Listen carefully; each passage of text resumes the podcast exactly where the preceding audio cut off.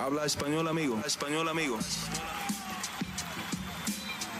Damas y caballeros, están escuchando Hablemos MMA con Danny Segura. La profecía de Ilia Topuria sigue en pie.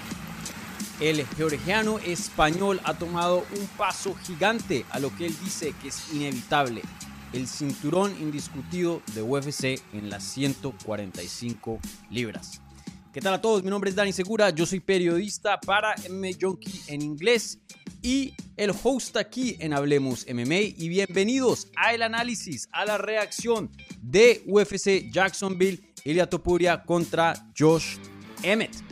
Y bueno, mucho de qué hablar gente, obviamente esta cartelera nos dejó al lado hispano bastante, bastante de qué hablar, ya que el resultado del evento estelar obviamente directamente afecta lo que es eh, no solo las artes marciales mixtas, pero a la misma vez eh, este lado hispano que nosotros solemos aquí de cubrir en Hablemos MMA y también el evento estelar de una u otra manera indirectamente también afecta. Entonces mucho de qué hablar y también las preliminares y en esa cartelera estelar también hubo otras cositas eh, interesantes. Entonces bueno. Como siempre, gente, eh, este video va a durar más o menos, va a durar como una hora más o menos, donde les daré mi análisis de primeraza sobre el evento estelar, un poquito del evento coestelar, y ya en la parte final contestaré sus preguntas acerca de la cartelera. Entonces, si tienen alguna pregunta, la mejor manera de ponerla es ahí en el live chat. Como siempre, las preguntas de parte de los amigos, de los miembros del canal reciben prioridad o las preguntas que vengan vía el super chat y pues obviamente eh, vienen con una donación, un apoyo aquí al canal. Entonces esas eh, preguntas reciben prioridad por encima del resto. Vale, pero vayan ahí poniendo las preguntas y, bueno, eh, al final del programa vuelvo y repito, se las voy a contestar. Por favor, usen un signo de interrogación, me facilita mucho poder identificarlas aquí en el live chat, ¿vale? Y, bueno, las ponemos aquí en la pantalla. entonces, hay una mano de nuevos suscriptores que se sumaron durante la semana. Espero que hayan disfrutado la cobertura de UFC Jacksonville, no solo la que hice en inglés en MMA Junkie, pero también lo que pude traer en español aquí. Y, bueno, entonces, eh, bienvenidos a todos los nuevos eh, suscriptores aquí Hablemos MMA. Si ustedes se unieron esta semana, eh, bienvenidos. Aquí cubrimos este deporte al pie de la letra, les tenemos análisis de expertos, igualmente entrevistas con los mejores atletas, entrenadores, etcétera, etcétera, de este deporte todo eh, a un alto nivel. Aquí hacemos cositas de calidad. Entonces, bienvenidos. Eh, bueno, entonces, eh, como siempre, un like al video, suscríbanse al canal si no están suscritos. Y ya, hablemos MMA. Entonces, empezamos. Empezamos como siempre, de arriba a abajo. Empezamos con el evento estelar de esta cartelera, una pelea de las 145 libras, donde vimos a Ilia Topuria derrotar. Y pueda, en este caso, yo suelo mantenerme lejos de estas palabras, pero se puede decir que destruir, destruyó a Josh Emmett en una decisión unánime que leyó 44, perdón, 50-44, 50-42 y 49-45 a favor de Ilia Topuria. Deme un segundo, qué pena. Y, bueno, gente, este, mm, una pelea que, como dije, yo suelo de, alejarme de estas palabras de destruir, de arrasar, de atropelló, porque pues eh, para algunos peleadores eh, es irrespetuoso, ¿no? Y, bueno, dependiendo del contexto lo es, pero en este caso no, no veo otra descripción de este combate. Me sorprende mucho el puntaje de 49-45 a favor de Ilia. Me pareció que Ilia cómodamente ganó todos los rounds. No hubo un round que me puse a pensar, mm, ¿será que ganó? Yo sí tuve un round, un 18, mi puntaje fue 50-44 a favor de Ilia Tupuria. Ese round, si no estoy mal, creo que fue el tercero o cuarto. Yo estuve ahí en persona, cage side, eh, justo al otro lado de Sergio Ramos, viendo el combate y analizándolo. Y a veces con la adrenalina, con eh, el afán de, salir corriendo al cuarto de medios para estar ahí en la rueda de prensa. Eh, se me olvidó exactamente qué round, pero al fin del día fue una pelea muy dominante de parte de Ilia Tupuria. Em, para mí yo pensé que iba a ser un poco más pareja. Yo les había dicho que iba a finalizar Ilia en el tercer asalto. Esa era mi predicción oficial que les di en la previa el jueves. pero eh, pues no se cumplió, fue los 25 minutos del combate. Pero me, parecía que iba a ser una pelea competitiva en el primer asalto, parte del segundo, y en esa parte del segundo el daño eh, de, parte de Ilya a Emmet, la juventud de Ilya, el cardio de Ilya, la velocidad y el poder y la técnica, eh, iba a tomar un poquito de, diferencia. Y, y, luego ya iba a seguir en el tercer asalto y ahí podía ver a Ilya finalizar el combate. Eh, pero la verdad que toca darle mucho crédito a Josh Emmett. ¿Por qué? Porque esta pelea fue completamente dispareja. Fue totalmente a favor de Ilia Topuria. Ilia Topuria le conectó con todo a Josh Emmett y aún así, em, aunque le ocasionó mucho daño, porque claramente lo vemos en la cara y, lo puso en momentos muy complicados, Emmett se levantó cada vez, Emmett seguía peleando hasta el último minuto, Emmett seguía em, alimentando al público, diciéndole que, aplaudieran, que, que, festejaran, ¿no? Eh, sin duda vimos una guerra ahí. Eh, una guerra muy desproporcional, pero una guerra sin duda. Y, el quinto asalto, hasta se puede decir que fue el mejor asalto de George Emmett. A pesar de estar cansado, a pesar de todo el daño, a pesar de que la cara estaba sangrando del ojo y estaba desbaratado, desfigurado prácticamente, eh, probablemente ese fue su mejor asalto donde conectó sus mejores golpes, golpes limpios. Eh, no estoy seguro si tambalearon a Ilia, me tocaría, ver eso en la repetición. Recuerden, yo ahí viendo en vivo no tengo acceso a la repetición como ustedes lo tienen o muchas personas eh, viendo en casa tienen acceso a, a, la repetición de la transmisión. No sé qué tan limpio conectaron, pero ahí se veía que sin duda, por lo menos, le llamaba la atención a Ilia Topuria y vimos que Ilia empezó a luchar un poco en ese eh, quinto asalto, un poco más. Eh, pero vuelvo y lo digo, eh, un, desempeño súper dominante Ilia Tupuria, el boxeo estuvo fenomenal, la distancia, los feints, lo que les había dicho, técnicamente Ilia era mejor. Sí, Josh me tiene poder, pero Ilia era más avanzado, más sofisticado en cuanto a su estilo. le decía al vikingo que estaba sentado al lado mío viendo la pelea, al vikingo Martel, saludos a, a ese cubanillo que me dejó aquí en la casa literalmente hace dos horas, nos fuimos manejando. Em, yo le decía que Ilia Topuria, y, ojo con las comparaciones acá, porque siempre alguien me va a decir, pero esto, pero el otro. Cuando uno hace una comparación no es al 100%, porque entonces ya no es comparación, ya es una copia. Pero sí hay similitudes, entonces no se pongan tan técnicos. Lo que yo le decía a Ilia es, Ilia es como una versión, una versión, no es, como una versión más avanzada de lo que Josh Emmett es o lo que Josh Emmett representa o no llegó a ser. Eh, Josh Emmett muy bueno, llegó al top 5, llegó a pelear por un cinturón interino, pero claramente le vimos su tope. Eh, pero ese estilo de morder el bucal, de ir hacia adelante, de pegar duro, de corazón, de poder, de marchar hacia el frente, ese es el, estilo de Josh Emmett. Y eso todo, eso todo lo que dije se lo puedo pasar a Ilia Topuria. Eh, la diferencia ahí es que Ilya sí es más avanzado en el suelo, sí es más avanzado en su striking. Entonces vuelvo y lo digo, es como una versión más avanzada, más sofisticada de Josh Emmett. Obviamente hay diferencias, hay otras técnicas que uno lo usa y el otro no, pero ustedes entienden lo que estoy intentando decir en cuanto a, lo que representa eh, cada peleador. Eh, sin duda, Ilya un peleador muy, muy peligroso y me pareció que esta fue una pelea muy, muy buena para él. él había dicho que lo quería finalizar en el primer asalto. Pero parte de mí piensa que aunque el hype hubiera sido gigante si lo hubiera finalizado en el primer asalto más grande de lo que está hoy día, me parece que es hasta preferible eh, verlo ganar de esta manera, una decisión, porque nunca habíamos visto a Ilia Topuria pelear 25 minutos y eso pueda que sea un reto para muchos peleadores. Hay peleadores como Chito Vera que más bien en toda su carrera peleando 15 minutos era un peleador. Lo ponen a pelear 25 minutos porque ya entra un estatus de, que puede encabezar eventos estelares, eh, carteleras, perdón, que puede encabezar carteleras. Y es aún mejor en 25 minutos por su estilo. Hay otros que, que empeoran, ¿no? Que literalmente están mejor diseñados para pelear 15 y no 25. Y esa era una pregunta que yo tenía acerca de Ilia y la verdad que eh, supo manejar por primera vez, porque esta fue su primera pelea en UFC de, 25 minutos, supo manejar su cardio, supo manejar la pelea, supo ganar rounds temprano. Eh, un peleador, peleó con un peleador muy experimentado, como si fuera un veterano de este deporte. Y, la verdad que se vio muy bien. El cardio se, se, vio bien. A lo último no es que estaba desgastado, cansado. Ganó e, ese asalto. De hecho, luchó, que es una de las cosas más desgastantes que, puedes hacer en, una pelea.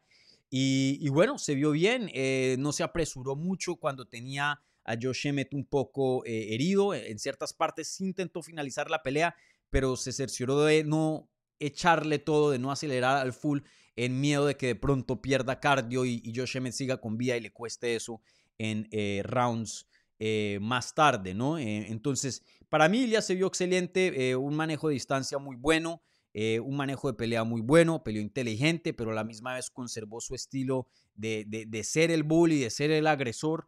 Eh, mostró lucha, Josh Emmett ahí hizo varios scrambles en el quinto asalto, intentándose escaparse eh, de ciertas posiciones. Y Josh Emmett, que entrena en Team Alpha que es un gimnasio excelente de lucha, Ilya tuvo una respuesta para cada Grand Bureau que hacía, así se llama en inglés, en lucha.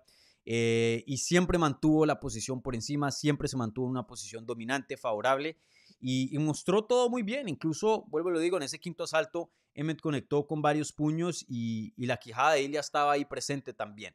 Entonces, eh, yo diría que si le tuviera que dar una nota a este desempeño, una, un 10 de 10. Para mí, este desempeño aprendo mucho más y me deja saber mucho más del potencial de Ilya que si fuera un knockout en el primer asalto. Entonces, pueda que eh, el hype en cuanto a medios y eso sí hubiera sido más grande de la otra manera, pero yo como analista, como periodista de este deporte, aprendo más y, me, me, contesto, tengo más respuestas a, lo que es Ilia Tupuria como peleador en un tipo de, este desempeño. Entonces, eh, ya fuera de, de lo de lo técnico del combate aquí que ya estamos hablando. Entremos ahora, ahora acerca de la carrera, del futuro, de lo que puede pasar ahora fuera de la jaula. Entonces, empecemos con Ilia Topuria, obviamente el ganador. Esta victoria lo puso eh, con un récord de 14 y 0, sigue invicto, apenas 26 años de edad. Y, y, esta era la prueba que tocaba la puerta al top 5, ya que Josh Emmett estaba rankeado efectivamente como el número 5. Y sabíamos que Ilya era bueno. Sabíamos que Ilya, em, sin duda, era un peleador que sobresaltaba en la división. Pero era un top 5, mucha gente pensaba que sí. Yo pensaba que sí también. Pero que teníamos prueba, no lo teníamos. Y solo la íbamos a tener hasta que se enfrentara con alguien del top 5 y le pudiera ganar. Ahora, si le hubiera ganado una decisión controversial, una decisión muy cerrada, y uno dice, ah, pero vuelvo y lo digo, le pasó por encima a Josh Emmett, a alguien que literalmente en su pelea anterior tenía una racha creo que de cinco o seis peleas consecutivas y estaba peleando contra Jair Rodríguez por el cinturón eh, eh, interino de esa división, obviamente porque Volkanovski estaba en 155 peleando contra Islam. Eh, y, le, pasó por encima, le, le, ganó en todas las áreas. La verdad que no hay una área del combate que uno diga, bueno, en el clinch le ganó Josh Emmett, en la lucha le ganó Josh Emmett, en esta parte del striking, en este tipo de, range, en este tipo de distancia. Ilya controló y dominó en todas las áreas. Em, entonces, em, un muy buen desempeño y creo que ya tenemos la respuesta. Ilya Topuria es un top 5 del mundo, sin duda, sin duda. Que es alguien que le puede dar una pelea competitiva y que es alguien que merita y que Em, y que sí, que merece una pelea de campeonato, o sea, que, que, es digno, esa es la palabra, que es digno de entrar a esa jaula como retador y ser un retador que demanda respeto, claro que sí. Sin duda, Ilya está entre los mejores del mundo en las 145 libras, comprobado este sábado. Hay muchos haters eh, en contra de Ilya, lo he visto en los comentarios de Em, el contenido que he publicado acá durante la semana que estuve en Jacksonville. Igualmente tiene muchos fans también, sin duda. Eh, pero algo que los haters tienen que admitir, por más de que le caiga bien o a Ilya o no, cómo se eh, comunica, lo que dice, etcétera, tienen que aceptar algo, que es uno de los mejores del mundo. Y punto. Eso a Ilya Tupuria nadie se lo puede quitar. 14 y 0, invicto. 5 y 0 dentro de UFC, perdón, 6 y 0 dentro de UFC, 26 años de edad y le acaba de dar a una paliza, una paliza a un top 5 del mundo. Entonces, eh, se vio excelente Ilia Topuria, ahí luego hablando con nosotros los medios después de su victoria, comentó que le interesa una cosa, y ese es el cinturón indiscutido de las 145 libras. Y yo cuando le pregunté en el día de medios y le volví la pregunta, eh, porque los planes pueden cambiar, le volví, le, hice la pregunta en la rueda de prensa después del evento, Ilia, vas a ir el 8 de julio en Las Vegas, vas a estar presente en UFC 290 para ver qué pasa en ese evento estelar. Y me dijo, por supuesto, claro que voy a estar ahí. Entonces, eh, veremos qué es lo que pasa. Él quiere, bueno, él ve a Volkanovski ganar y él espera y quiere que Volkanovski gane porque sería una pelea mucho más grande, ganarle al gran campeón de las 145 libras. Obviamente una victoria sobre Jair también sería gigante si fuera como campeón, pero pues tenemos que tener en cuenta que Volkanovski tiene mucho más historia que Jair Rodríguez en la división, por lo menos a este punto de las carreras de estos dos peleadores. Quién sabe pues eh, qué va a hacer Jair el, el 8 de julio y, más allá pues qué va a hacer también, ¿no? Pero por ahora sin duda eh, el peleador con más prestigio es Volkanovski. Entonces es entendible querer la pelea más grande. Y, fuera de esos dos datos que Ilya menciona, que es lo que quiere, em, en cuanto a lógica y, qué es lo más favorable para su carrera, es que gane Volkanovski, porque Volkanovski ha creado tanto prestigio en la división que si le llega a ganar Rodríguez a él, es muy probable que hagan una revancha inmediata. Y eso obliga a Ilya Topuria que espere y que de pronto cuando regrese y pelee por el título tenga ring rust, que no tenga actividad o que le toque tomar otra pelea de más y ya estando en el top 5 probablemente va a ser un nombre grande y como ustedes saben son guantes de 4 onzas, el nivel es muy alto y muy bueno, cualquier cosa puede pasar en esa jaula, entonces es tirar los dados otra vez y rifarse a que de pronto pierda y luego esa oportunidad por el título por ahora se le escape. Entonces, eh, sin duda lo que le conviene a Ilya Topuria es que Volkanovski gane, ¿no? Eh, eso es lo mejor que le puede pasar a, su carrera ahora mismo, ya que tiene una victoria en mano sobre Josh Emmett. Y, le estaba preguntando ahí a Claudio Puelles, que estuvo presente, y le hice una, una reacción inmediata. Literalmente él estaba ahí con su novia, eh, justo sentado atrasitos de, de los asientos de los medios, viendo el combate. Y le dije, ¿tú crees que hoy día, y recuerden, eh, Claudio Puelles, peleador de UFC 155, que entrena en Cliff, en Kill Cliff, perdón, aquí en la Florida, ahí estuvo entrenando y haciendo su última parte del campamento, Ilia Topuria, por eso lo vimos haciendo un poquito de sparring con Kamaru Usman. Eh, le dije, ¿tiene nivel para pelear con Volkanovski? Dijo, claro que sí, claro que sí.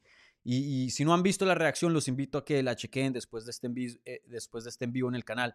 Pero estoy 100% de acuerdo. Em, hoy día, si Ilya Topuria llega a pelear con Volkanovski, yo pongo las cartas en la mesa. Siempre eh, mi deber es ser honesto con ustedes.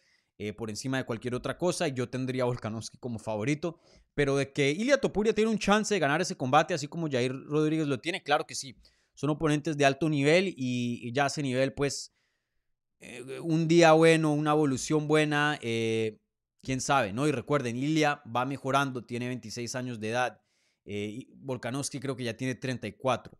No espero un bajón pronto de Volkanovski, lo veo muy enterito, pero en algún punto va a llegar. En algún punto, eh, como dicen, el, padre del tiempo en inglés, eh, Father Time, le pasa facturas a todo el mundo, así sea por la edad y, le pasa facturas en la habilidad atlética o simplemente el daño del deporte, no solo en la jaula, pero en los entrenamientos, lesiones. Ustedes no saben el mundo de lesiones que estos peleadores en el top tienen ya empiezan a, pasar sus facturas. Entonces, eh, quién sabe cuando Ilya Topuria ya llegue al top, si, si es que Volkanovski sigue ahí como campeón, quién sabe qué versión de Volkanovski existirá y también qué versión de Ilya, porque Ilya apenas con 26 años de edad sigue en mejoría y sin duda yo creo que su prime está por delante. Estamos viendo una muy buena versión, pero yo creo que los mejores días de Ilya Topuria están por delante. ¿Serán lo suficientes para ganarle a Volkanovski ser campeón? Eso está por verse, pero de que es una, una posibilidad, de que es una eh, algo, un chance real, claro que sí, claro que sí. Y, bueno, eh, como lo había mencionado en la previa, si llegara a perder Ilya contra Josh Emmett, no es el fin del mundo, el futuro sigue siendo brillante. Apenas 26 años de edad, Brandon Moreno perdió varias veces antes de llegar al campeonato. Vuelvo, le digo, si Ilya Topuria llega a enfrentarse con un tropiezo en el futuro, no va a ser eh, lo último que veremos de él, sin duda. Entonces, muy interesante, muy interesante lo que está pasando hoy día con Ilya. Sin duda, yo pienso que eh, lo que más tiene sentido es que el rete por el título, si Volkanovski llegara a ganar, eh, por ahí hay una pelea muy importante, muy importante, perdón, entre Korean Zombie y Max Holloway, dos nombres muy grandes, dos nombres arriba en los rankings, pero en la misma arena en la que vimos Topuria contra Josh Emmett, Yo mismo vi con mis propios ojos también cubriendo el combate de Volkanovski contra Korean Zombie, una paliza también. Eh, y bueno, vemos que ya eh, Holloway está 0 y 3 contra Volkanovski. Entonces, por más de que son grandes, por más de que tienen un seguimiento grande, que están en los rankings, no veo cómo le pueden dar una pelea de título o a Korean Zombie o a, Holloway si llegara a ganar. Eh, ahora creo que el 19 de agosto, si no estoy mal, ahí en, Singapur. Entonces, eh, lo único en este momento que yo veo que le puede estropear esos planes de ser el siguiente retador al título es que Jair Rodríguez se corone como campeón y obligue a UFC a hacer una revancha inmediata. Ahora, también existe la posibilidad de que Jair Rodríguez gane y Volkanovski diga, chao, me voy a 155 si voy a pelear contra Jair, no soy campeón. Y si peleo contra Islam, tampoco soy campeón. Entonces, estaré en la misma posición. Y probablemente eh, las peleas más grandes que están eh, para él están en 155. Con Chandler, con Oliveira, con Volkanovski. Quién sabe qué pasa con Conor. Sin duda, eh, hay peleas de más pago por evento. Y pues esto es un negocio. Un peleador de 34 años de edad que no tiene mucho tiempo en su carrera. que le queda, probablemente está intentando maximizar sus pagos, ¿no? Entonces creo que 155 pueda que sea una opción para él, pero quién sabe, pueda que quiera reclamar su cinturón de, de 45 simplemente por un lado deportivo y seguramente también sería una pelea muy grande con Jair, una revancha obviamente si es que Jair llegara a ganar. Entonces veremos qué pasa ahí, pero sin duda algo que es innegable, Ilya Topuria está tocando en la puerta del campeón. Está ahí nomás, está ahí nomás. Si nos ponemos a analizar las amenazas más grandes, los contendientes que más ameritan una pelea de campeonato, Ilia Topuria tiene que estar en esa lista y probablemente el número uno.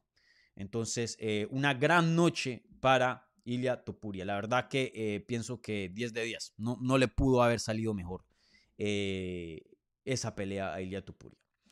Bueno, rápidamente vamos a pasar ahora a hablar aquí del perdedor. del otro, el otro lado de la moneda, Josh Emmett. La verdad que a mí me, me dolió un poco, ¿no? Porque sí, yo tengo que pues obviamente ser mm, muy profesional con mi análisis por mi profesión, obviamente, em, pero eh, también pues los periodistas, aunque a veces toman una, una posición muy, muy robótica y toca ver un poco las cosas muy frías, siempre va a haber una parte humana. Y la verdad que a mí me, me costó ver un poco a Josh Emmett perder porque es alguien que se nota que ha, en cuanto a su potencial, ha exprimido todo lo posible que ha podido exprimir de su potencial, de sí mismo. Ha hecho todo lo que tenía que hacer de su parte para ser su mejor versión, pero simplemente hay gente que pega, hay gente que no. No, eh, ya hay un factor que uno nace para ser apto para algo y, gente no. Claramente él es apto para pelear, uno de los mejores del mundo, pero creo que ser campeón simplemente no iba a estar en las cartas de él. Y bueno, hoy día con 38 años de edad, dos derrotas consecutivas, mediáticamente no es el peleador más popular, entonces no es que uno diga, bueno, eh, Conor también tiene derrotas, pero men, UFC va a buscar cualquier excusa para meterle una pelea de campeonato, porque va a vender. Este no es el caso de Josh Emmett. Entonces yo sí pienso lo había dicho en la previa, aquí Josh Emmett eh, no se está jugando su carrera porque no creo que UFC lo vote para nada. Un peleador muy emocionante, como vieron, de calidad, de corazón. Claramente tiene un lugar dentro del roster de UFC. Pero lo que sí se estaba jugando era su carrera como contendiente al título. Creo que ya había perdido mucho contra Jair. Pero si le llegaba a ganar a Ilya, que iba en ascenso y le ganaba bien y de, de pronto mostraba mejoría, quién sabe cómo se acomodan las cosas, alguien se lesiona, Ah, pasa algo que no debería pasar y ahí está otra vez tocando en la puerta del título. Creo que eso era posible, no muy posible, pero que había un chance, sí, claro.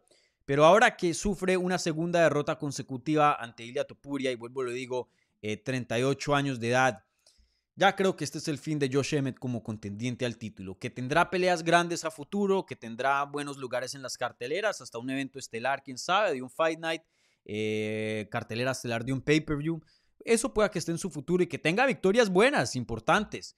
Pero ya de ser campeón, yo creo que ya esa idea se fue. Entonces, veremos cuál es el futuro de Josh Emmett, si sigue, si quiere seguir peleando o no. Vimos qué tan desfigurado estaba de la cara. Eh, recuerden, a él le rompieron el ojo orbital, creo que fue... Mm, ¿Quién fue? Jeremy Stevens. Eh, sí, Jeremy Stevens. Y estuvo más de un año por fuera porque tuvo, le tuvieron que hacer cirugía y eso es muy grave, ¿no? Eh, y de ahí cuando regresa después de ese knockout brutal es cuando vemos esa racha fenomenal de cinco victorias consecutivas, noqueando a Michael Johnson, noqueando a, a ganándole decisiones a Burgos, Ige y a Cater. Eh, men, se están jugando la salud y, y, la vida cada vez que se suben a esa jaula. Hoy con 38 años de edad, creo que eso es algo que él va a tener que analizar con su equipo, con su esposa, porque este juego es peligroso y este juego es para, para los jóvenes. Vuelvo a digo, él tiene con qué competir, pero, pero no sé, no sé cómo esté su salud a este punto, no sé si financieramente esté en un buen lugar para tomar un paso atrás, pero sin duda eh, no me sorprendería si también, eh, no sé, en el transcurso de, estos días, de estas semanas, eh, escucharemos del retiro de, de, Josh Emmett. No me sorprendería también. Entonces veremos qué le sigue. Vuelvo y le digo, él es un peleador muy emocionante. Hay varias peleas que me encantaría ver con él en esa división. Si es que sigue peleando, por ejemplo, una pelea entre eh, Josh Emmett y, mm, no sé, un Brian Ortega, un, Korean Zombie, eh, un Edson Barbosa, un Alex Caceres que viene en ascenso. Me interesaría bastante. Eh, creo que serían peleas muy, muy buenas. Pero ya de campeonato, Duele decirlo porque estamos hablando de los sueños de, de, una persona, la vida, toda la vida, el esfuerzo de años, de años de una persona. Pero pues toca ser realistas, creo que ya ese, ese, ese barco marchó. Entonces, eh, bueno. Bueno, ahora pasamos y vamos a analizar el evento coestelar, pero les recuerdo, debía haber dicho esto al principio del análisis, eh, pero bueno, me acuerdo ahora por fin. Tenemos la pregunta de la transmisión, como solemos, solemos hacer aquí en... Eh, Hablemos MMA y la pregunta de la transmisión es la siguiente. ¿Quién sigue para Ilia Topuria? ¿El ganador de Volkanovski contra Jair Rodríguez o Max Holloway? Obviamente esas son las dos opciones que Ilia Topuria presentó eh, en la rueda de prensa, la, las únicas dos opciones que él piensa que, tienen sentido para su carrera. Eso sí, el ganador de Volkanovski contra, contra Jair, donde sea, cuando sea, pero sí tenía ciertas eh, condiciones para no tomar una pelea de campeonato que sería con Max Holloway y sería en España. Entonces ahí pongan su voto. ¿Qué, qué prefieren ver? ¿A Ilia peleando por el cinturón o de pronto una posible pelea eh, no por título en España con Max Holloway? Vayan y pongan su voto ahí. Al final vamos a repasar los resultados de la encuesta, ¿vale? Bueno, eh, como siempre, gente, eh, tenemos acá 400 personas en vivo, apenas 77 likes, entonces hay muchos de ustedes que no han dado like. Les pido un like si les está gustando aquí la charla y, el análisis. Si son tan amables, no les cuesta y me ayuda muchísimo aquí en el canal. Y, bueno, compártanlo con, amigos. Si tienen algún un grupo de WhatsApp o Instagram de MMA con sus amigos, compartan el, el, el video, el canal, para que también otros eh, se unan aquí a lo que es eh, la comunidad de Hablemos MMA y sigamos creciendo. Yo siempre les he prometido entre el canal, sigue creciendo más, mejores cosas eh, haremos y eso se ha cumplido eh, cada vez que, el canal da un paso hacia adelante, ¿vale? Entonces, muchas gracias. Y bueno, para la gente que está viendo por primera vez y no está suscrito, aquí Dani Segura, yo soy un periodista para MMA Junkie, un portal americano que cubre las artes marciales mixtas. Y, bueno, eh, también hago contenido en español aquí en mi canal personal de, de Hablemos MMA. Entonces, eh, bueno, ahora pasamos al evento coestelar, que fue una pelea de las 125 libras de las mujeres donde vimos a Macy Barber derrotar a la brasilera Amanda Givas vía knockout técnico en el segundo asalto a los 3 minutos con 42 segundos.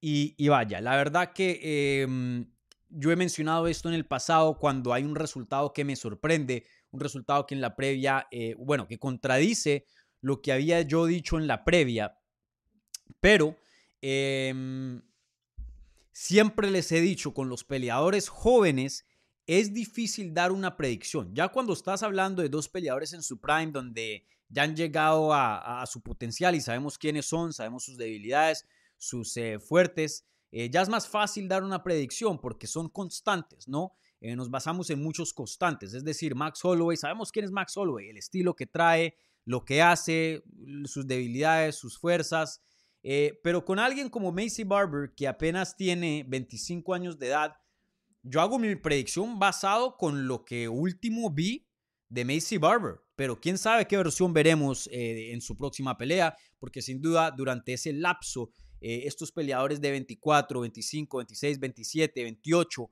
pueden hacer una evolución gigante en sus juegos hasta ser casi que no se pueden reconocer, ¿no? Hasta ah, hay peleadores que adoptan estilos completamente distintos. Entonces, siempre reservé un espacio ahí para que Macy Barber ganara. Yo había tenido a, a Amanda Givas como favorita pero no por mucho les había dicho que esta era una pelea muy, muy cerrada. Y, bueno, la verdad que Macy Barber impresionó bastante a mí, yo creo que a la mayoría del público. Creo que esta pelea Macy Barber dio un paso gigante en lo que es evolución de su juego.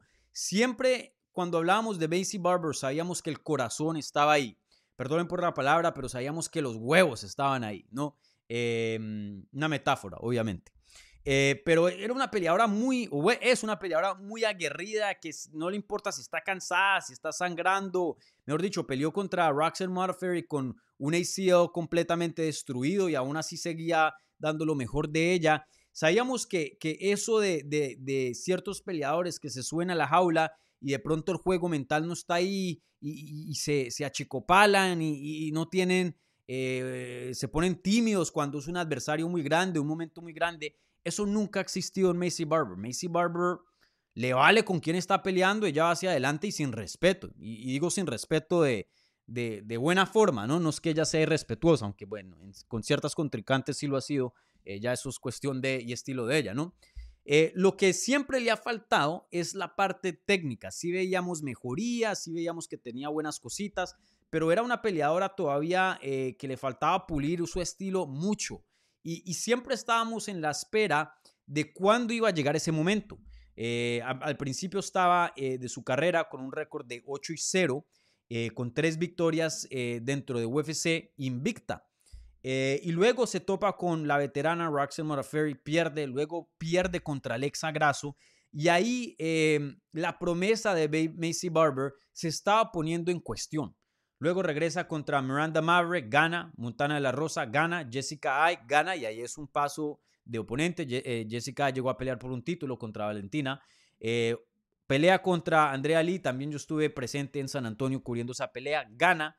Ahora otro paso más hacia adelante, Amanda Givas. Y, vimos una versión, lo que, lo que tanto esperábamos de Basie Barber, por fin lo vimos una peleadora que Amanda Givas es una excelente en el Muay Thai y, la mejor striker esa noche fue Macy Barber. Conectó durísimo con unas patadas a la cabeza que no habíamos visto, eh, jab, eh, un arsenal muy diverso en lo que fue su striking, poder en las manos y a la misma vez conservó lo que siempre la ha destacado, guerrera, sangre, echada para adelante, berraca, como se diría en Colombia. Em, y bueno, tú empiezas a cazar esa actitud con la técnica y ya tenemos una peleadora muy, muy buena. Sin duda, Macy Barber hoy día creo que es una de las mejores 10 de esa división. Déjenme ver los rankings bien a ver si me atrevería a decir que es una top 5. Eh, el top 5 es Jessica Andrade, durísima. Aaron Blanchfield, durísima. Tayla Santos, durísima. Non Ferro, durísima. Número 1, Valentina Shevchenko, durísima. Y obviamente la campeona Alexa Grasso.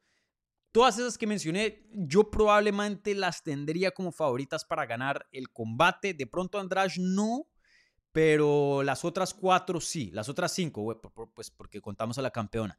Pero sin duda está ahí, yo creo que es la número 6 o 7. Eh, yo creo que ese nivel sí le, sí le pertenece, le acaba de ganar a la número 9.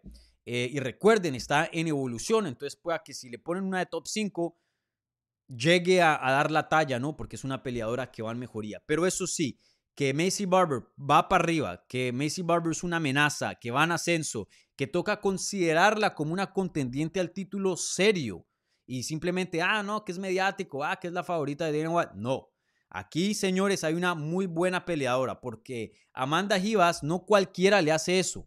No cualquiera le hace eso. Amanda Givas entrena aquí como a 30 millas de, de donde yo estoy, en American Top Team, uno de los mejores gimnasios, una de las mejores academias del el mundo y es una peleadora con mucha experiencia, con un súper buen jiu-jitsu y un Muay Thai excelente. Entonces, eh, lo que hizo Macy Barber, la verdad que fue grande, muy grande.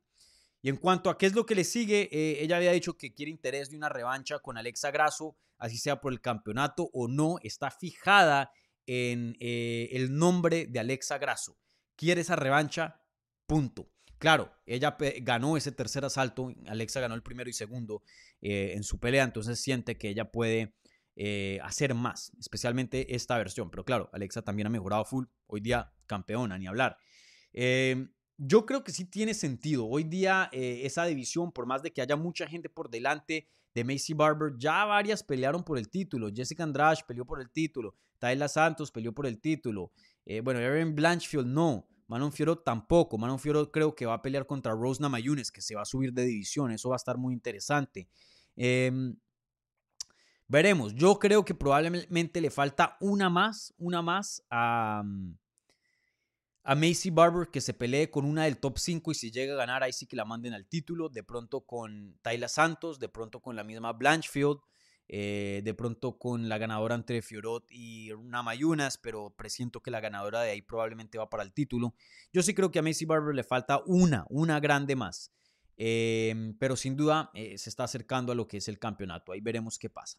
Pero bueno, no, no se extrañen que si Alexa Grasso llega a ganar, de pronto Macy Barber sea la siguiente. Eh, mucho depende de tiempos, de quién está disponible, de fechas. Em, también de, de, quién está de buenas con UFC y no, eh, hemos visto eso, eh, quién puede negociar bien con UFC y quién no. Entonces no se sorprendan también, pero yo, yo diría que le queda una más. Y para Amanda Givas, rápidamente, no quiero tardarme mucho tiempo acá, pero algo que yo le había preguntado en el día de medios era, oye, al fin que esta pelea es en 125, pero estás peleando 25, 15, 25, 15, al fin, ¿cuál es tu categoría? Y ella dijo, no, las dos. Yo quiero ser, activa, eso es lo que me interesa y me siento bien en las dos y, voy a pelear en las dos. Eh, yo pienso que tiene que cerrar el capítulo en 125. Si yo fuera su manejador, si fuera su manager, le daría ese consejo. Óyeme, escoge una y quédate ahí, porque es difícil construir una campaña al título en una categoría. ¿Qué va a ser? Imagínate dos. Es, es dividir tus esfuerzos. Entonces, eh, pienso que en 115 está más apta, es más grande, tiene más poder. Sin duda aquí Macy Barber tenía mucho más poder y era la peleadora más pesada. Eh, mientras llegue a 115 y pueda dar buenos performances, que ese corte de peso no le afecte, yo sí creo que eh, debería darse un chance en 115 y, probablemente hay combates más favorables para ella en esa división, pero bueno, veremos qué hace, cada quien con su carrera, pero sin duda desde que empezó esto de 125, 115, ha ganado, perdido, ganado, perdido, ganado y ahora perdido. Entonces, ya, eh, eh, escoge una, pienso yo. Bueno, gente, con eso termino mi resumen aquí de UFC Jacksonville. Yo sé que hay más peleas, pero no era una cartelera así muy grande, entonces nada más me quería enfocar en lo que es eh, el evento estelar y coestelar. Ahora, voy a contestar sus preguntas. Esta es la última parte del programa donde ustedes tienen un chance aquí de contribuir al show entonces, si quieren preguntarme acerca de alguna pelea de las preliminares, bien pueda. Si quieren eh, hablar de lo que ya hablé simplemente en otro ángulo o algo que ustedes piensan que, me faltó, también está bien. Aquí hablemos de, hablamos de, lo que ustedes quieran. Obviamente siempre enfocado en la cartelera. No me pregunten de John Jones, de Conor McGregor. Guárdense esas preguntas para el podcast que hacemos todos los miércoles a las 9 de la mañana. Hablemos en Mail Live, una hora y pico de contestar sus preguntas de lo que sea del mundo de las artes marciales mixtas y hasta me hacen preguntas de, del fútbol y, de muchas otras cosas. Así que ahí sí vale todo, ¿va? Aquí lo mantenemos en, enfocado en tema, en lo que vimos en Jacksonville, ¿vale?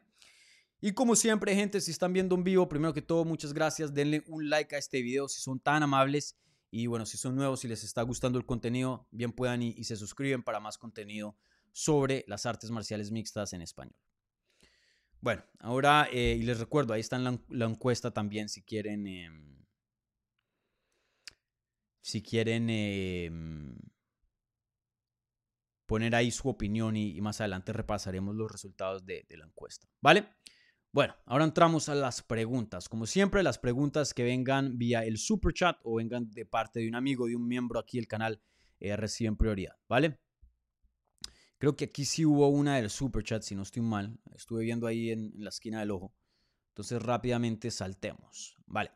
Aquí viene una pregunta de Joey, un gran amigo del canal. Y dice, hola Dani. A Ilia se le vio muy bien, pero le falta una más contra Ortega. ¿Qué piensas? Em, es que en esa división no hay muchos contendientes. Si fuera una división así bien poblada como 115, 125 de las mujeres o 155, 170 de los hombres, que uno dice, men, hay una fila pero enorme, eh, de pronto yo creo que le diría, te falta una más. Pero como Ilya bien me decía el, el, sábado pasado aquí en Miami, en el Día de Medios, si yo, si no soy yo, ¿quién? ¿Quién? Entonces, rápidamente veamos la división para analizar, eh, porque si se hace una pelea de más de Ilya, es porque hay otro que merita más.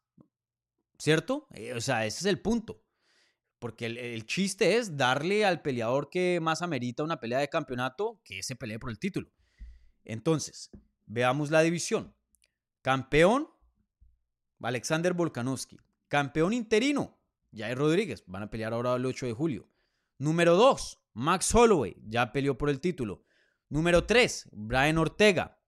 Ya peleó por el título. Número 4, viene de perder de contra, perdón, Max Holloway. Número 5, Josh Emmett. Viene a perder con Ilya Tupuria. 6, Kelvin Cater, ni se acerca a una pelea de título. 7, Chan Song Young, tampoco, ya perdió y ni se acerca también. Y tiene una pelea pactada con Max Holloway. Y luego ya entramos a 8, 9, que el 9 es número Ilya. Y el 8, Giga Chikasi, tampoco merece. Entonces, de esos nombres, si le tienes que dar a alguien al campeón, olvidémonos de revancha inmediata, simplemente quién es el siguiente contendiente, quién merece más. En mi opinión es Ilya Topuria. Ahora, si Volkanovski llega a perder y quieren hacer una revancha inmediata, eh, a mí no me gustaría que Ilya se quede esperando y que le den una pelea de más. Entonces ahí sí, o Max Holloway o Brian Ortega tienen sentido. Tienen sentido.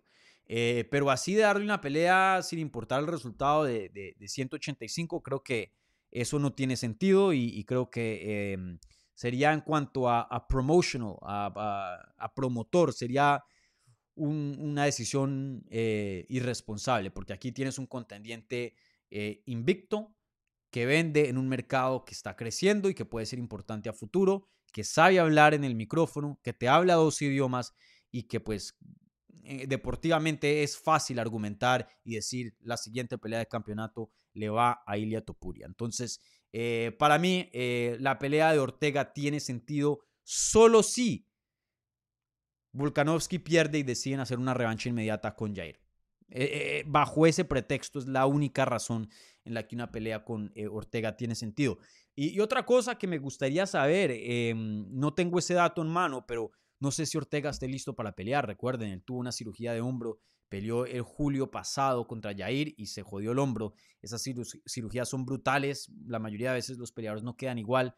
Eh, y pues en ese entonces se ha estado recuperando. No sé si ya está apto para, para meterse en un campamento y luego en una pelea. No, no lo sé. Eso tocaría averiguarlo antes de, hacer matchmaking con Jair, ¿no? Obviamente. Eh, pero veremos. Muy buena pregunta y, bueno, eh, Jair, eh, Joey, gracias por tu, por tu apoyo aquí en el canal. Bueno, ahora pasamos a ver si hay algunos amigos presentes aquí del canal. Ahí está la señorita Guzmán, que dice muy buenas tardes. Eh, desafortunadamente el programa no me pone los emojis que tienen eh, exclusivos los miembros de Hablemos MMA. que hay emoji de, emoji de Ilia por ahí, con las gafitas otro amigo está por acá para saludarlo? Saludemos a los amigos. Em, bueno, parece ser que la señorita Guzmán la única por acá presente. Eh, por ahí se aparecerán los otros, me imagino, en, los comentarios. Eh, domingo, 2 de la tarde, yo sé que un poco complicado. Creo que para España una muy buena hora, deben ser como las 8 por allá, pienso. Em, pero bueno, Jorge A dice aquí un comentario, me, me es incomprensible el hate que, le, que tiene Ilia Topuria a pesar de la actuación de anoche. Fue espectacular. Yo, yo entiendo un poco el hate, no lo comparto, tengo que aclarar eso, no, lo comparto. Pero miren, eh, o sea, que a uno le guste un peleador, que uno sea un fanático de un peleador, es, es, es como es como tener un amigo, ¿no? Hay gente que es excelente, pero le cae mal a uno o simplemente no va con uno por estilos. Entiendo eso, si de pronto el estilo de Ilia no va contigo, pues no va contigo y punto. O sea, eh, no, no es obligatorio que alguien te tiene que caer bien o lo que diga te tiene que gustar.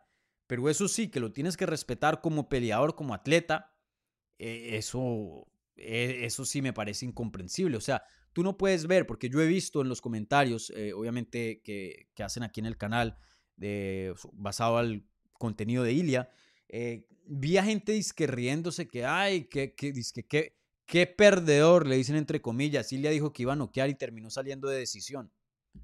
Brother, ¿sabes qué es noquear un top 5? ¿Sabes qué es noquear a Josh Emmett? Jodidísimo. Y lo desbarató. Le destruyó la cara. Fue súper dominante. Perdedor, eso sí me parece incomprensible. Eh, así te guste o no Ilia Topuria, tienes que respetarlo como peleador, tienes que respetar sus habilidades dentro de esa jaula porque sin duda son élites, son world class. Eso es innegable, eso sí para mí es incomprensible, pero, em, pero bueno, en cuanto a su estilo, ahí ya, ya verán ustedes, eso está eh, sus decisiones, pero eh, que Ilia Topuria es élite y que tienen que respetar sus habilidades como peleador, eh, eso no, no cabe la menor duda.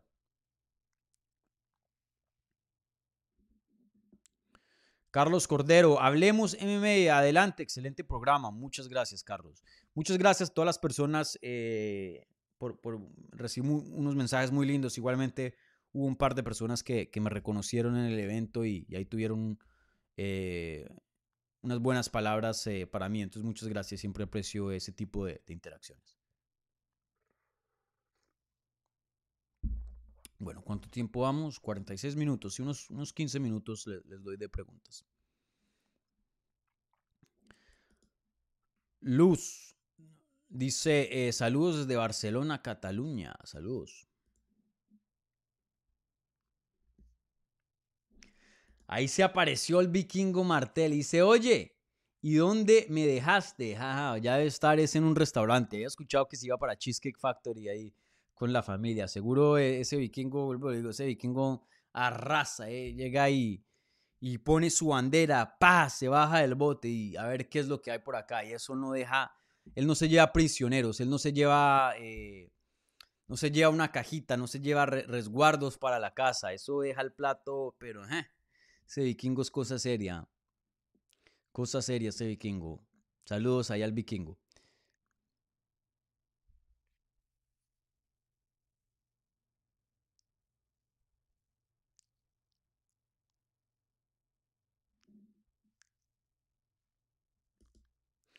Alexio Muralles dice, Dani, ¿es posible que la prisa, que la prisa perdón, con Volkanovski tenga que ver porque le cuesta dar el peso? Alexio eh, Murallas dice, em, no sé, no sé. Lo obvio es que, pues, ¿quién no quiere pelear por el campeón? Eh, entre más temprano llegues a, estar peleando por títulos y entrar a ese, ese escalón de UFC, a ese nivel de UFC, pues vas a ganar un mundo de dinero. Y pues recuerden, las carreras de estos peleadores son cortas. Se retiran a los 33, 34, de pronto 35 años de edad. Y estamos hablando de un retirado. Y a los 35, pues uno sigue siendo un joven, tiene toda la vida por delante. Pero en, en respectos atléticos, no. Entonces, eh, probablemente creo que esa sea su, su prisa, ¿no? De crear legado, de, de crear eh, dinero futuro para él y su familia. Em, pero quién sabe, lo del peso es interesante. Yo, yo estaba analizando mucho eso con el vikingo y hablábamos, porque eh, sin duda lo vemos en la báscula, eh, llega al peso. Y recuerden, Ilya nunca ha fallado de peso en la báscula, eh, pero sí se le ve la cara que hace un esfuerzo muy grande para llegar a, a 145. Tiene 26 años de edad, es decir, el cuerpo todavía no ha madurado al 100%. Generalmente siguen subiendo un poquito de, peso, de masa a los 27, 28, ya a los 29, 30 ya, ya tienes como la, la estructura final, por decir así, eh, como atleta. Eh, pueda que a futuro se le complique, no lo sé. Hay peleadores que les pasa al revés. Mira a Jose Aldo, entre más viejo se puso, más peso perdió y terminó peleando en 135 cuando, cuando en algún punto de su carrera le costaba llegar a 145. Eh, recuerden, también esto es un deporte en evolución. Quién sabe, de aquí a dos o tres años hay mejores prácticas, mejores técnicas eh, de cortar, eh, para cortar el peso. pero bueno, lo que yo había mencionado, yo hablaba con esto con el vikingo. Viendo a Ilia Topuria, él no tiene la estatura de, de alguien que le debería costar llegar a 145 y no es tanto por, por la altura de él, pero es todo, el cuerpo, la estructura, qué tan ancho es. Josh Emmett se veía mucho más grande que él y Josh Emmett le cuesta llegar a 145, pero también no es alguien que continuamente estamos hablando de que, uy, no, ¿cuándo se va a ir a 155? Sus días están contados en 45. No, Ilia debería dar el peso en 145 no voy a decir cómodamente, pero sin el preocupe de que de pronto su futuro esté limitado ahí. Em, entonces, no sé, no sé, eso es algo que de pronto él tendrá que ver con su equipo. Eh, pienso que de, si yo fuera el manager de Ilia, le, aconsejaría que se pegara un viaje al PI en Las Vegas, el Performance Institute de, UFC, porque ahí te hacen lo que se llama un DEXA scan, D-E-X-A y prácticamente es un scan de todo el cuerpo que determina cuánta masa muscular eh, tu cuerpo eh, compone, cuánto te, qué tan densos son tus huesos, cuánta agua tienes, mejor dicho, te categorizan todo tu peso, te lo categorizan por lo que pesa, ¿no? Em, o sea, de, los diferentes componentes. Y ahí te determinan em, cuánto puedes cortar de peso antes de que te empiece a costar en tu desempeño cuánto puedes cortar em, y todavía mantener un grado de, salud, eh, o si de pronto estás mejor apto para una categoría de más. Y eso sí te lo dan un reporte, pero científico al pie de la letra y, ellos tienen las últimas técnicas de corte de peso. Entonces, este, también si de pronto no estabas haciendo algo, puedes hacer algo mejor, te pueden ayudar en esa área para cerciorarte de que em, cortes el peso lo más científico, lo más inteligente posible. Eso le, le, recomendaría, porque yo lo veo y me cuesta creer que, que no puede dar 45, que sus días están limitados. Me cuesta creer, la verdad, porque hay otros de 45 mucho más grandes que él. Y en 155, como como lo, vimos con Jai Herbert, sí, que Ilya es un crack y tiene mucha habilidad y le puede ganar a varios de 155, sí, claro. Eh, noqueó a Jai Herbert pero sí siempre va a estar en una desventaja por su tamaño. Es más, se los pongo así. Él estaba celebrando ahí con eh, Murab eh, estaba ahí en la rueda de prensa y pues eh, yo los vi a la par. Y claro, Ilya sí es un poco más grande, pero no así bestialmente que tengan dos categorías de por medio, no, no. Eh, vuelvo a digo, yo veo a Ilya y me parece que debería estar apto para las 145 libras. Entonces, no sé. Eso es algo que, van a tener que examinar él y, su equipo. Em, pero sin duda cuando se sube a esa báscula se, nota, se nota que le cuesta llegar a ese peso. Y, bueno, em, por lo que sabemos, por lo general, este no es el caso siempre, pero entre más viejitos se pongan, o sea, entre más suban de edad, especialmente a esta etapa de su edad, eh, como atleta tienden a, subir un poco más de peso. Entonces, quién sabe ahí qué pase con Ilia, veremos. Veremos.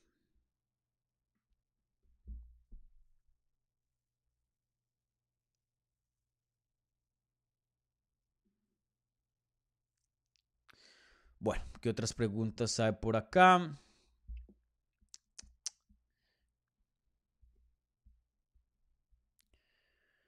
Un chat muy, muy vivo, muy vivo. Me encantaría tener un, productor em, seleccionando preguntas para yo cuando llegue, pa, de una eh, llegar y contestar sus preguntas y no estar aquí escaneando.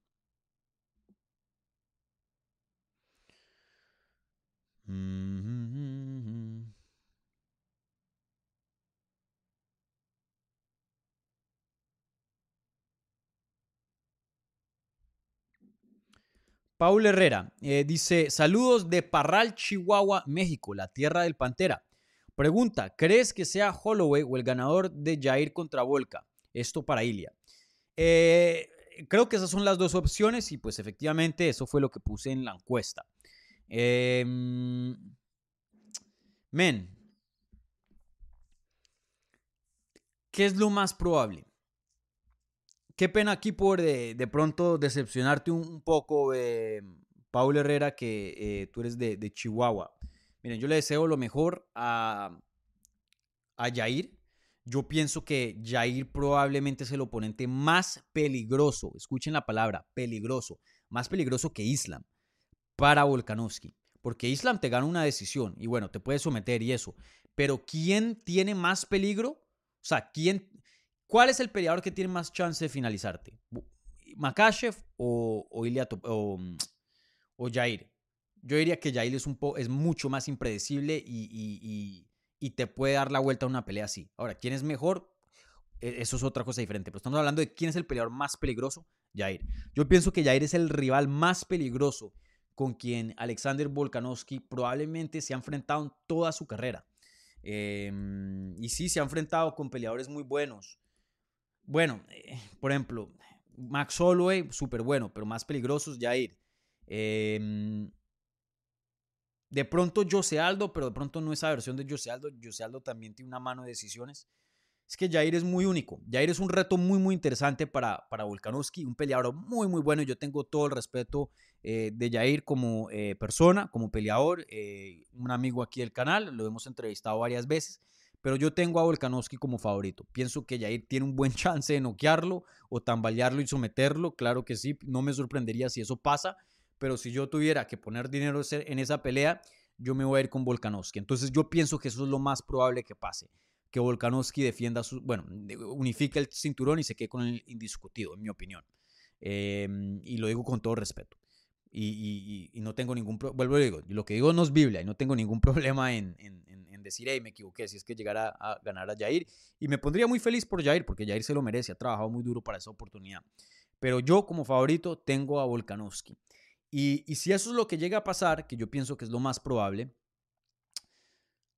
yo creo que de una le dan la pelea de campeonato a Ilia. Eh, no tendría sentido esperar hasta agosto y luego a ver qué pasa entre eh, Holloway y Korean Zombie, que probablemente Holloway debería ganar, y luego hacer una pelea con, eh, em, con Topuria y Holloway y tener ahí a a Volkanovski esperando. Y recuerden, eh, de pronto esperando, pero pues, hey, de pronto lo pones en 155 en revancha contra Islam, pero no, sabemos que Islam va a defender en octubre, entonces en Abu Dhabi. Entonces, eh, como se, se están planteando las cosas, yo creo, yo creo que si Volkanovski llega a defender su título, no me extrañaría que el 8 de julio UFC traiga a Ilia Topuria cara a cara en ese octágono y el siguiente retador ahí mismo lo pacten en 145 va a ser Ilia Topuria.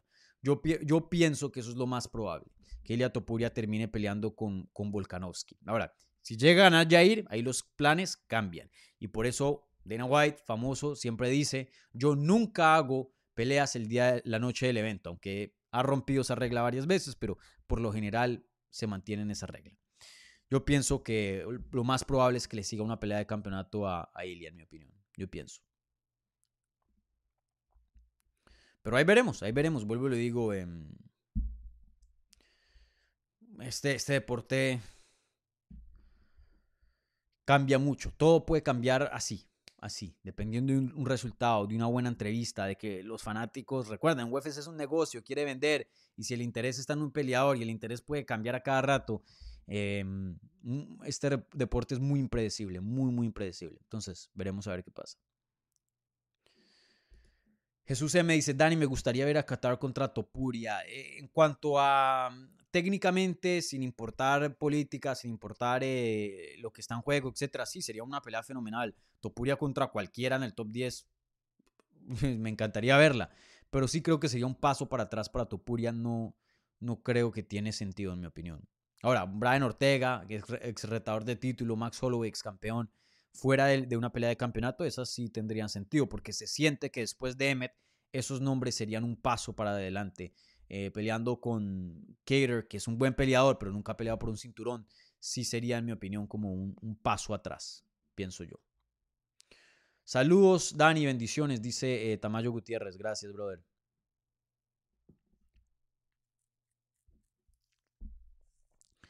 ¿Qué más hay por acá?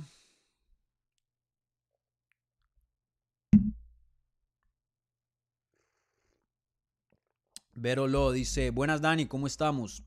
Cansado. Cansado. Estas semanas de, de día de, la, de, Five Week me dejan cansado porque es largas horas de trabajo y, bueno, mucho trajín, pero em, Hoy tengo off, pero pues estoy haciendo contenido para ustedes. El lunes y martes tengo off y ya el miércoles empiezo a trabajar nuevamente para MMA Junkie. Ahí ya resume mi, mi trabajo. Entonces mañana voy a descansar, hoy voy a descansar también. Por eso estoy ahí tomando mi, mi, cafecito. Bueno, ¿qué otras preguntas hay por aquí? Uf. Bucalo, ¿cómo sería una pelea? Hablando, eh, ¿cómo sería una pelea? Hablando de técnica entre Pantera e Ilia. E Ilia. Brutal. Sería una guerra. Yo creo que sería una de las mejores peleas del año. Eh, probablemente entre los dos peleados. Si me a escoger las dos personas que más reparten paliza, que más reparten daño, que más reparten violencia en las 145 libras, yo creo que son Ilia y Pantera. Yo pondría a Pantera como número uno y después a Ilia. Creo que Pantera hace un poco más de daño, eh, tiene más volumen y tiene poder. Ilia obviamente tiene un poder brutal, pienso que tiene más poder que Pantera, pero Pantera eh, tiene mucho más volumen que Ilia. Eh, Volkanovski, vuelvo a decir, es el mejor de la división, eh, pero, pero él no es alguien que te noquee, que te ponga ensangrentado. Lo ha hecho, él tiene finalizaciones, pero por lo general es más de, más de puntos, más de, ¿no? Pantera e Ilia salen a matar, salen a matar, como yo digo, son matones, son matones en esa jaula. ¿Cómo sería una pelea? Fantástica. Así se las pongo, sería brutal, sería muy, muy buena. ¿Quién ganaría? me habían hecho esa pregunta y yo no me acuerdo quién, quién había contestado. Eh, no sé, no sé. Una pelea muy, muy reñida. De pronto a... no sé, esa sí la tengo como un 50 y 50. Qué pena. Yo, yo sé que a ustedes les gusta que, que sea definitivo, pero también no, no...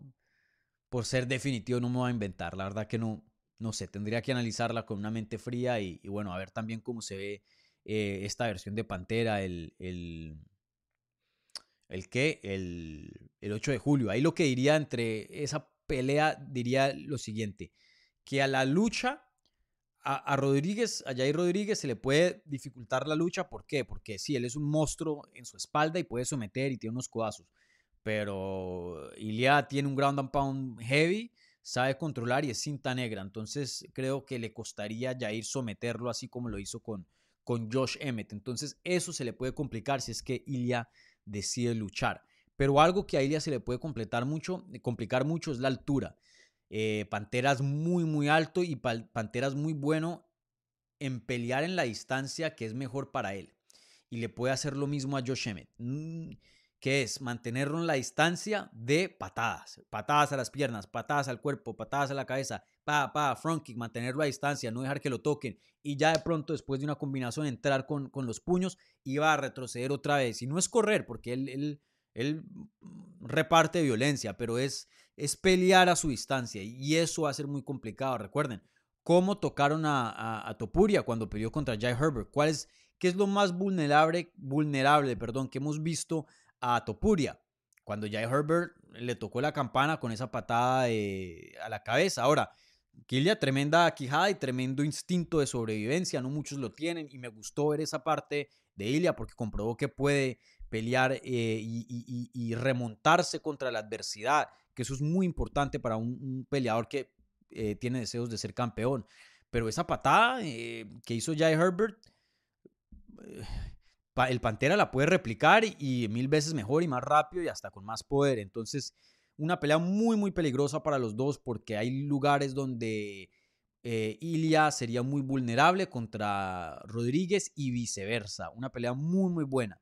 Em, de hecho, si la llegan a pactar a futuro, supongamos que no le dan revancha inmediata a, a Volkanovski y, Pantera gana y hacen esa pelea, me, interesaría mucho ver cómo serían las líneas de apuestas ahí, porque la verdad, yo no sabría decirles quién poner de favorito. Probablemente estarían 50 y 50, yo creo, con alguien de pronto un chin de favorito, pero yo en mis ojos vería esa pelea muy, muy reñida, en mi opinión. Bueno, ¿qué otras preguntas hay por acá?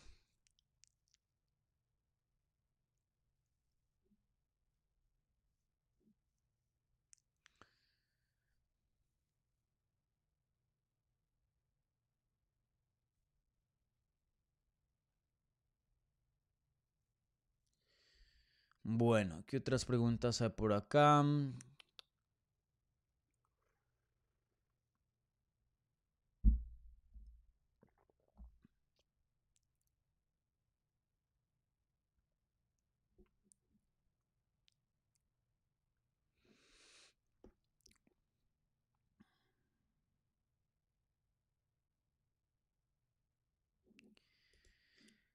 Eh, Javier Calzadilla Ríos dice, em, escuché ayer Euro decir que Jair tiene mejor suelo que Ilia. ¿Qué opinas?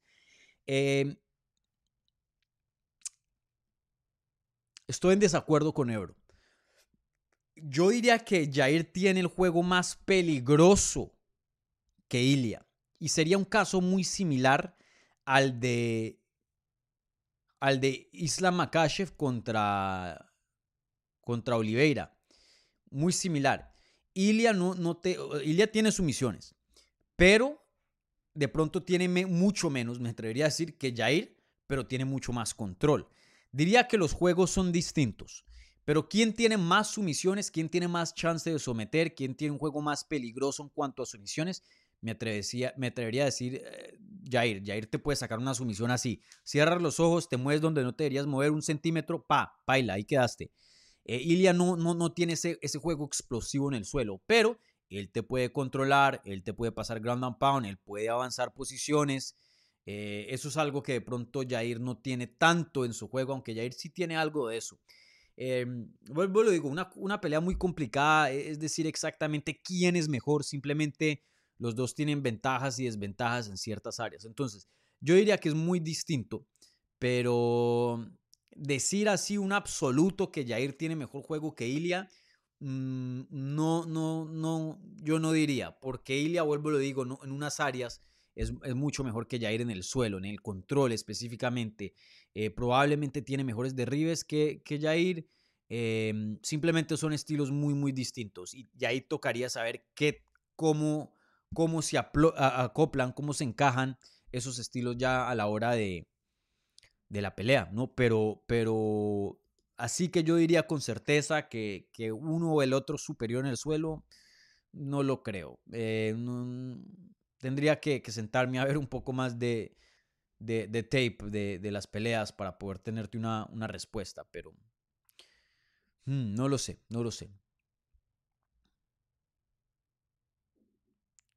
Patricia Palomino, ¿qué te pareció la pelea y la actuación de Chepe Mariscal? Brutal, su debut y lo hizo como si fuera un veterano de ese deporte, eh, sin ningún miedo, echado para adelante, eh, guerra, una quijada brutal, poder, eh, corazón. Técnicamente creo que le falta mucho, pero bueno, apenas acaba de llegar de UFC. Lo más importante es que puede pelear contra la adversidad, no, no, no, no, se pone chico cuando el evento grande le llega. Cheve Mariscal, un peleador súper, súper emocionante y, bueno, pinta para, para ser estos peleadores que, que, vamos a resaltar cada vez que lo encontramos en una cartelera porque promete acción, promete acción. Entonces veremos cómo se desarrolla, pero el Chepe se vio muy bien, muy buena victoria. Muy buena victoria.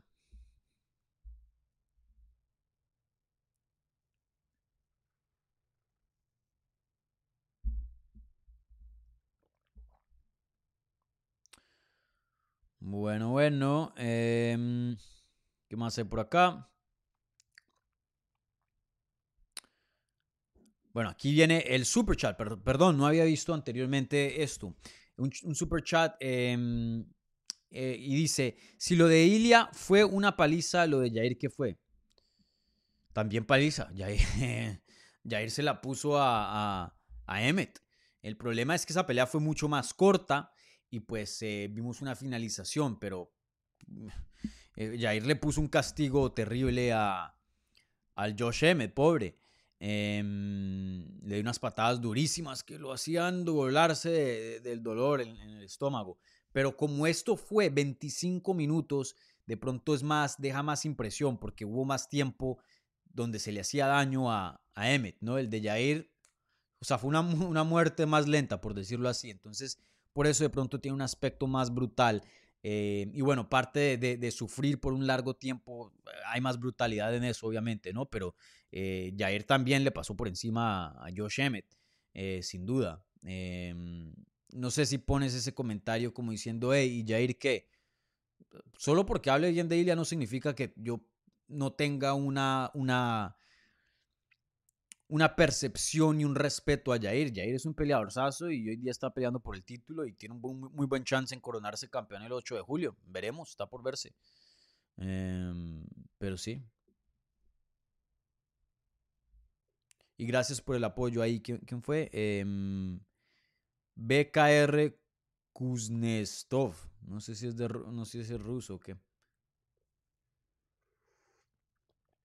Pero gracias ahí, brother, por la pregunta y, el apoyo. Siempre eh, se aprecia ese tipo de, de apoyo. Siempre vuelve y es eh, invertido aquí en, en el canal.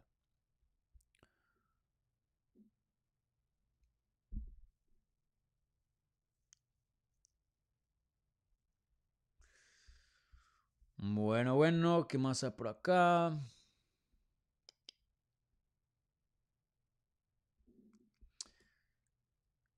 Noia Yer me dice, ¿crees que Ilia tenga el mejor boxeo de la categoría? Eh, yo diría que boxístico, o sea, solo boxeo, no estamos hablando de patadas, no estamos hablando de, de Muay Thai, de karate, de lo que sea. Si ponemos guantes de boxeo y en un cuadrilátero, ¿quién tiene el mejor boxeo de esa división? A mí me huele que... mm, Yo creo que está entre Holloway probablemente y... Y... Y Volkanovski, diría yo. En cuanto a técnica limpia, no estamos ahora hablando de poder, de juventud, de quijada, de momentos de carrera, quién ve- envejece, quién no. Porque eso obviamente eh, daría un, un panorama muy distinto. Pero hablando solo de técnica, ¿quién es el boxeador más técnico? En mi opinión, yo creo que está entre Volk o, o Max Holloway, en mi opinión. Pero Jair está, está ahí cerquita. Jair es, eh, perdón, eh, Ilia. Ilia tiene un boxeo espectacular. Men, hace cosas, eh, a mí hace mucho tiempo él me dijo que eh, era un fan de Canelo y creo que saqué una nota en ese entonces en inglés en MMA Junkie hace años atrás, eh, hablando de Ilia. Y hace poco, por curiosidad, de hecho se la quería mandar, pero no, no se, me, se me pasó. a mi amigo Luke Thomas, que hace contenido en inglés, hizo una comparación muy buena y un análisis del boxeo de Ilia muy similar al de Canelo y, y- y eso me, me causó mucha curiosidad. Pero Ilia tiene un, boxeo eh, espectacular, muy, muy bueno.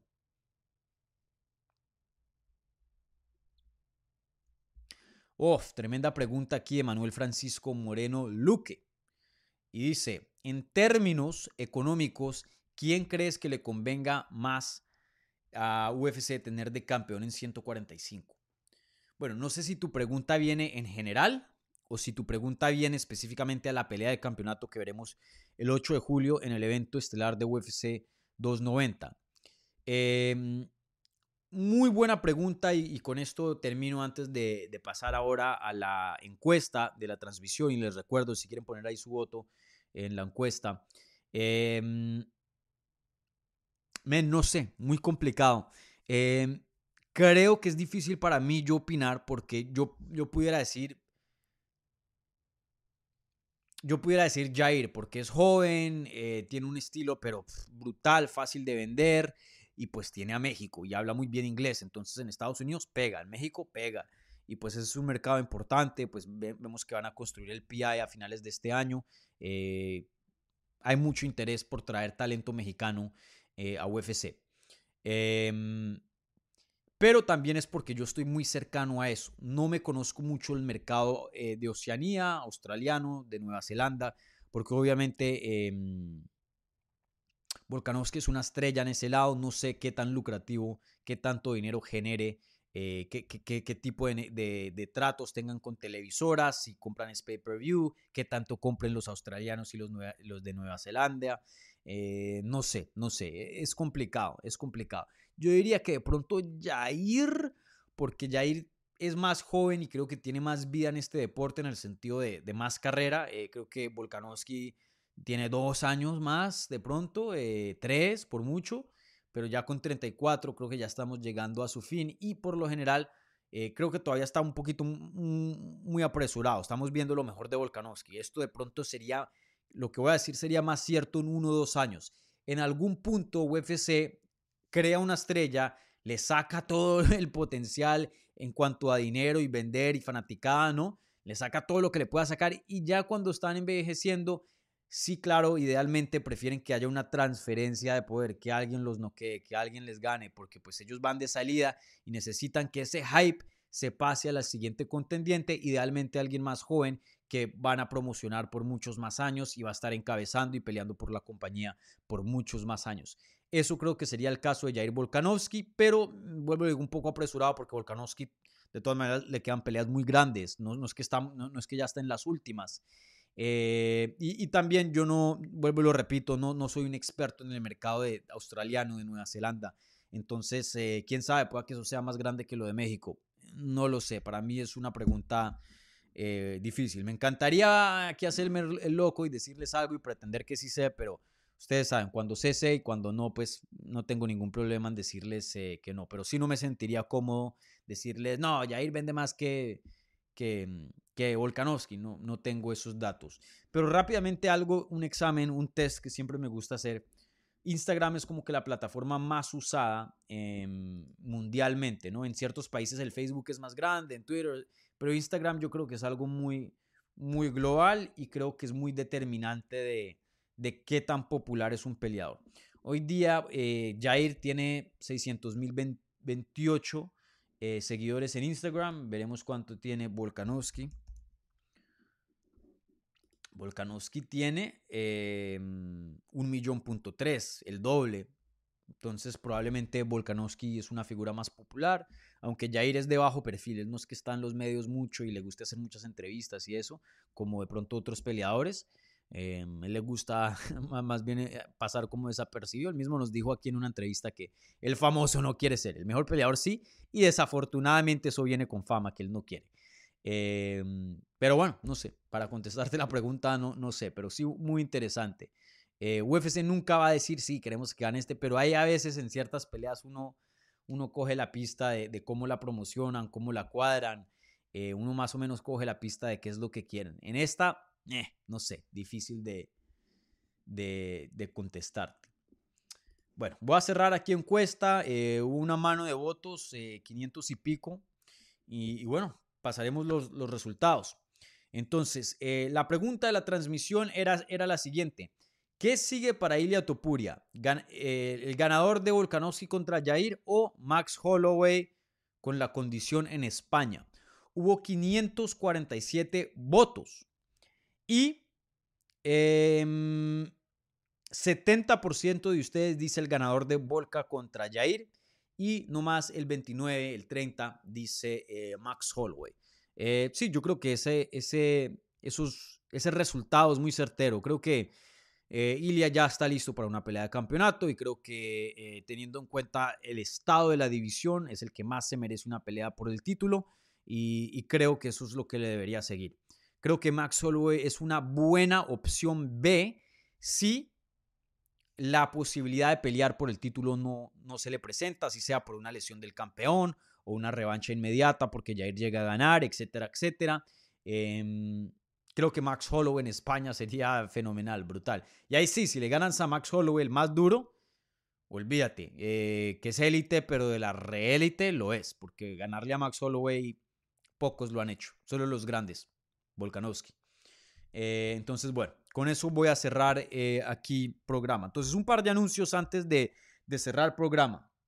Em, bueno, eh, primero que todo, eh, un like si son tan amables, si son nuevos y les está gustando el contenido, suscríbanse para más contenido sobre el deporte en español. entonces, bien puedan, si, si, me hacen el favor con un like. les recuerdo, simplemente recorderis para los que no han visto todo, toda la cobertura de UFC Jacksonville. Obviamente ya antes de la pelea, pues eso ya es no obsoleto, si quieren verlo bien puedan, pero sin duda eh, el resultado cambia mucho. Entonces, después del resultado, ¿qué es lo que hay en el canal para que ustedes vayan y vean si no lo han visto? Una reacción inmediata. Tuve a Claudio Puelles literalmente, Ilia paró de pelear, ¡pum! Le puse a la cámara a el peso ligero Claudio Puelles y nos dio un análisis de lo que vio de Ilia y, también un poco de análisis entre Volkanovski y Jair. Él estuvo hablando de eso. Entonces vayan y lo chequean. Están ahí, está ahí en, el canal. Igualmente la entrevista que se hace después de la pelea en la rueda de prensa con, eh, con eh, Ilia Topuria en español está en el canal. Esa vaina se disparó y tiene como 100 mil views. Em, vayan y chequean eso. Eh, obviamente si llegaron aquí tarde, chequeen el principio, el comienzo de, de este programa donde di mi análisis acerca de, de, lo que vi esa noche. Y em, también hay un video acerca de, Sergio Ramos. Pude grabarlo por pedazos. Sergio Ramos eh, estaba ahí parado de su silla y estaba ahí shadowboxing, tiraba las manos, mejor dicho, eh, muy, muy chistoso. Sergio Ramos, sin duda, un fanático de las artes marciales mixtas muy grandes y, y es bacano siempre ver a alguien de, de esa fama, de esa estatura, eh, interesarse por este deporte, ya que por muchos años, especialmente cuando yo lo empecé a cubrir, era un deporte muy, muy niche, muy muy en la oscuridad, eh, muy poca gente hablaba de eso, rara vez encontrabas una comunidad y bueno, hoy día eso está cambiando y, hay más ojos, incluyendo el, los de los de eh, el gran em, Sergio Ramos. Em, ¿Qué más? Esta semana voy a publicar una entrevista con Yasmin Jauregui, que pelea en UFC 290, una requete prospecto, 10 y 0, invicta, como Ilia. Yo tengo el mismo presentimiento, así como lo dije de Ilia. Men, Jauregui va a pelear por un campeonato, eso sí tenganlo seguro. Que va a ser campeona, ahí veremos quién está en la cima cuando ella llegue, pero esa mujer, un tanque, una máquina, eh, físicamente y técnicamente muy talentosa. Y vuelvo y lo dije, la misma comparación de Ilia, alguien de la edad de ella, creo que tiene como 23, no debería estar tan avanzada, no debería tener las habilidades que ella tiene. Y ahí es cuando, ¡pum!, se prende la lucecita y uno dice, esta persona va para grandes cosas. Así se los dije dos o tres años atrás con Ilian y mire, así se los estoy diciendo de Yasmin Jauregui. Entonces, esténse al tanto de, de esa entrevista. Y, bueno, por ahí estoy trabajando en otras cositas, no las voy a anunciar todavía porque todavía ya no están hechas. La entrevista con Yasmin ya está grabada. Entonces, eh, manténganse ahí al tanto aquí del canal, suscríbanse, prendan la campanita para que les llegue las notificaciones, etcétera, etcétera. Y, bueno, eso es todo. Bueno, gente, con eso cierro programa. Espero que les haya gustado la cobertura desde Jacksonville eh, sobre esa cartelera de UFC. Vuelvo y lo repito, fantástica noche para Ilia Topuria, el matador. Sigue adelante en lo que él dice ser una profecía, lo que dice ser inevitable, que es el cinturón de las 145 libras. Por ahora, todo se ha cumplido. Veremos a futuro si puede llegar, eh, como él dice, a ser campeón y invicto y retirarse invicto por ahora todo se está cumpliendo. Veremos, obviamente. Eh, eso sí, a Ilia se le pone muy complicado. Muy complicado. Ya llega una etapa de, aquí en adelante, lo que viene va a ser grande y duro. Eh, veremos cómo, cómo él hace eh, con, todo eso. Y no estoy hablando solo de, los contrincantes, pero de la presión, de los medios, de la fama, todo eso, todo eso em, eh, pesa mucho. Entonces veremos a, a Ilia cómo le va. Eh, sin duda por ahora ha demostrado que va para cosas grandes y, estoy seguro que ese es el caso. Entonces bueno gente, nos vemos. Eh, disfruten el resto de su domingo y, y ya, nos vemos. Chao.